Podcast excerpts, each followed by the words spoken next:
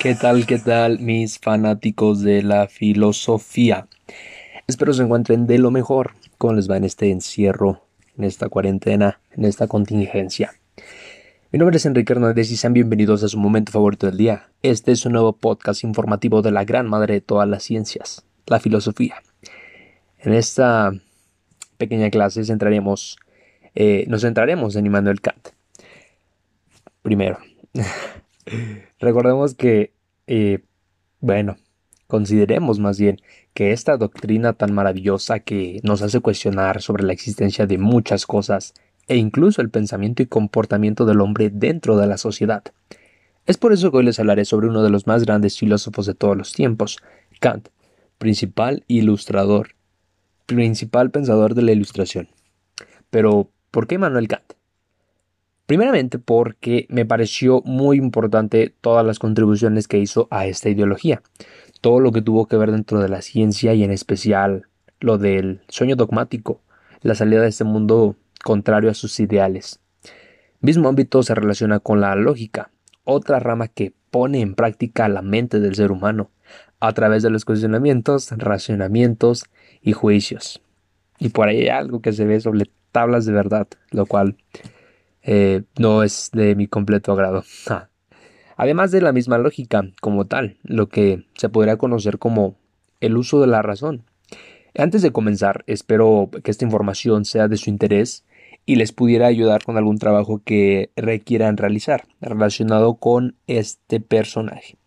Muy bien, comencemos. Y como les de costumbre, daré una pequeña introducción a lo que fue su vida, la parte biográfica. Immanuel Kant nace el 22 de abril de 1724 en Königsberg. Fue un filósofo y científico alemán de la Ilustración además de ser el primero y más importante representante del criticismo y precursor del, idealismo alemán. Eh, es considerado uno de los pensadores más influyentes de la época de la Europa moderna y de la filosofía universal. Muere el 12 de febrero de 1804 en el mismo lugar donde nació la ciudad de Königsberg. Hacemos una pausa para dar lectura a una frase que me acabo de encontrar de Kant la cual dice, obra como si la máxima de tu acción pudiera ser erigida en ley universal de naturaleza. Obra como si la máxima de tu acción pudiera ser erigida en ley universal de naturaleza. ¿Mm? En lo personal me gustó mucho, me gusta mucho la frase, porque se relaciona con, con la ética, podría decir, que es como si nos diera, como si nos transmitiera que, que nuestras acciones se reflejaran en la naturaleza, lo cual es cierto.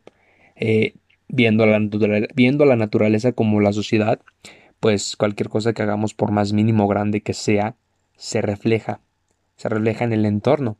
Eh, lo notemos o no, y puede ser que al momento pues no nos demos cuenta, pero conforme el paso del tiempo pues podríamos saberlo. Y de verdad, de verdad que haciendo un estudio a, a profundidad de, de, este señor, se cree muy complicado. Y lo, lo es, lo es por todo lo que logró. Yo también en, estaba haciendo la investigación y si no, un podcast de estos no, no nos alcanzaría, no sería suficiente tiempo para abarcar toda la vida de este personaje. Pero bueno, eh, es interesante poder rescatar una parte de, de, cada una de todas estas personas que, que, se relacionan con la filosofía y no solo con ella. Eh, pues muchos de, muchos de sus pensamientos o razonamientos siguen vigentes en la actualidad o los podríamos relacionar con, con algún acontecimiento de, nuestro entorno, ¿sí? de, nuestro círculo social, como por ejemplo se te rescata eh, la idea de los debates de, aquellos tiempos, todo lo que se creía sobre la religión, que hasta el momento pues podría seguir mm, presente en la, en la sociedad Tal vez no de la misma manera, o tal vez sí. Y si no lo es de la misma manera, pues podría ser de otra, pero pues ahí está. Simplemente sería como, como una evolución. Y para darles un ejemplo de lo que anteriormente les mencioné, Kant aportó el uso de la razón como medio de diálogo, por así llamarlo. Esto para fundamentar todos nuestros argumentos, como lo mencionaba con los debates, y bien dicen que una persona que está completamente informada siempre tiene la razón. Y no solo completamente, sino que esa información sea buena y verídica. Y yo concuerdo, porque creo que si algún día estamos en medio de, una discusión no vamos a hablar sobre o nada más porque sí, lo que mis, mis impulsos tal vez en ese momento quieran, quieran externar. Eh, considero que tenemos que razonar todo lo que está sucediendo y encontrar el mejor punto. Algo que a los humanistas nos sirve demasiado, es como nuestra herramienta, el, el uso de la razón en toda, toda esta área. Y pues yo sé Sé que, que no todos lo son y no pueden decir yo no tengo comentarios para todo o que estudiar los fenómenos que se nos presenten pues no, no es lo mío. Eso lo sé, me queda muy claro. Y creen que pues no es lo suyo, que es aburrido, no es interesante o no se deberían de involucrar. Pero no, no se ocupa solo en dentro de, del ámbito humanista, dentro de las ciencias sociales y humanidades, sino en todas incluyendo las matemáticas y el español. ¿A qué me refiero con esto? En las matemáticas no solo podemos hacer un, un ejercicio, por ejemplo, 4 más 3, ah, 4 más 3 son 7. Y yo estoy razonando, que claro, pues es, un, es una operación sencilla, pero ya una cifra un poco más grande hay que razonar, hay que pensar todo el procedimiento que se va a hacer, si existe alguna fórmula o todo, todo el proceso para que pues nos pueda dar el resultado. Porque bien en las matemáticas, en química, o sea, siempre te va a dar un, resultado preciso, tal vez.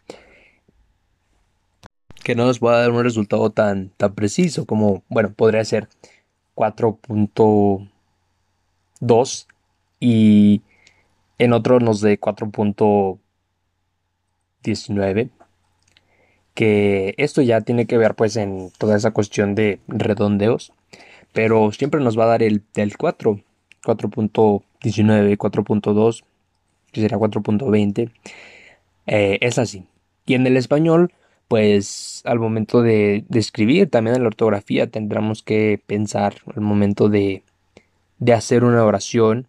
Yo me acuerdo que en español hicimos unas oraciones donde había que clasificar sobre sujeto, predicado, si era una oración simple, todo eso. Entonces había que razonar toda la oración escuchar cómo suena, cómo se interpretaba y qué partes podrían ser el sujeto y todo eso. Era un proceso muy, muy, muy complicado, lo cual nunca entendí y no fui muy bueno en eso. Pero pues aquí también implementamos la lógica que se mezcla con, con este método de razonamiento. ¿Lo ven? ¿Lo ven? Es, es interesante.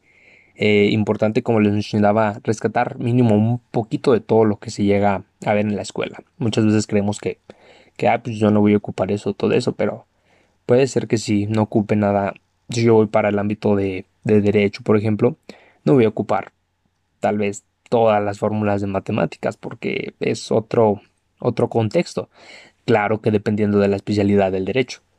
Pero es importante pues rescatar o tener presentes algunos algunas definiciones o incluso mismos elementos que nos pudieran servir, como les mencionaba en un futuro. Bueno, algunas de las aportaciones que Kant tuvo, o más bien que fueron, la primera es que su filosofía no niega la existencia de un Dios, ni un orden mortal, ni mucho menos la realidad pensable de un mundo físico. Lo que sí niega es que la razón humana pueda trascender y al llegar a esto entre al llegar a estos entes en sí mismos, ya sea el mundo, Dios e incluso el alma. También constituyó que el mundo, de que el mundo y el sol y todos los planetas son completamente unos con otros.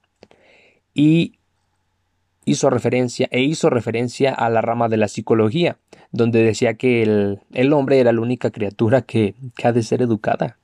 Wow. Por eso vamos a la escuela. Y ahora una de mis partes favoritas. Lo del sueño dogmático. Kant y el sueño dogmático. Pero, ¿qué es eso? ¿Por qué se le conoce de esta forma? Pues bien, cuando, cuando utilizamos la, la razón con la pretensión de alcanzar con ella un conocimiento de las realidades trascendentes, de las realidades que están más allá de nuestra experiencia posible, estamos haciendo un uso correcto de la razón. Y la filosofía que construimos es una dogmática, Supongo que pues es una mezcla, ¿no? Convertimos una filosofía dogmática. Pero a ver, pues, ¿de quién fue toda esa idea? ¿Cómo se logró? ¿Quién tuvo que ver para que se dijera esto, se creyera esto? Pues fue David Hume quien le despertó de ese sueño. Y esta fusión de la filosofía dogmática, como se les mencionaba, se contrapone a la filosofía crítica y el uso dogmático de la razón al uso crítico de la razón. Suena un poquito alocado, pero viéndolo bien sí tiene sentido. Y bueno, adentrándonos más en la vida, en su vida de, Manuel Kant, la ciudad donde nació actualmente pertenece a Rusia bajo el nombre de Kaliningrado. ¿Cómo? Perdón, disculpen mi, mi ruso. Kaliningrado.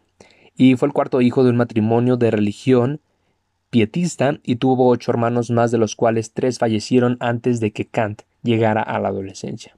Wow. Su padre fue artesano y por lo tanto le dio una vida modesta. Su disciplina religiosa y burguesa llevó a, lo llevó a ser este, un estudiante perseverante y de profunda devoción religiosa. Se notaba. Y como era de esperarse, como todos los alemanes de aquella época, él también creía en la religión luterana como la literalidad de la Biblia y el esfuerzo eh, personal consistente de honrar a Dios en ese mundo. Además, fue escritor de obras fundamentales para la filosofía, como lo es la crítica de la razón pura, su obra cumbre. Kant plantea que es necesario basar su estudio en tres preguntas. La primera, ¿qué puedo conocer? Segunda, ¿qué debo hacer? Y tercera, ¿qué puedo esperar? Aquí me centraré solamente en la primera pregunta para que quede un poquito más claro y no confundirnos. Eh, bueno, para conocer el contexto en el cual se desenvolvía el mismo, el mismo conocimiento era del siguiente modo. Un objeto con verdad en sí misma y un sujeto que cumplía la función de adaptarse pasivamente a ese cuerpo. Me permito citar que, según la visión filosófica tradicional sobre el conocimiento, cada vez que se percibe aquel objeto nos adaptamos a una variedad indiscutible y de ese modo al conocerlo, nos estamos adaptando pasivamente. Entiéndase que yo soy el sujeto en el lenguaje filosófico. Ahora llega Aristóteles, este personaje que estuvo presente en todo este, si lo van a encontrar aquí, que en química, que en física, todo, diciendo que el ente es también una sustancia, porque es un cuerpo que se sostiene por sí mismo. Aunque Kant hace un giro, hay un giro, en el que defiende todo lo contrario, diciendo que Conociendo el objeto no es adaptarse a él, sino que estudiar al conocimiento es estudiar el subordinado de quien está conociendo al peluche. Vamos a, vamos a referirnos de esta forma al objeto. Eh, de un modo técnico, crea un método trascendental que consiste en trasladar el interés del objeto al sujeto, sin importar el peluche. Lo que realmente importa es saber qué necesita el sujeto para convertirse en un hombre eh, aunque viéndolo bien y en el lenguaje físico, ¿qué necesito yo para conocer al peluche realmente?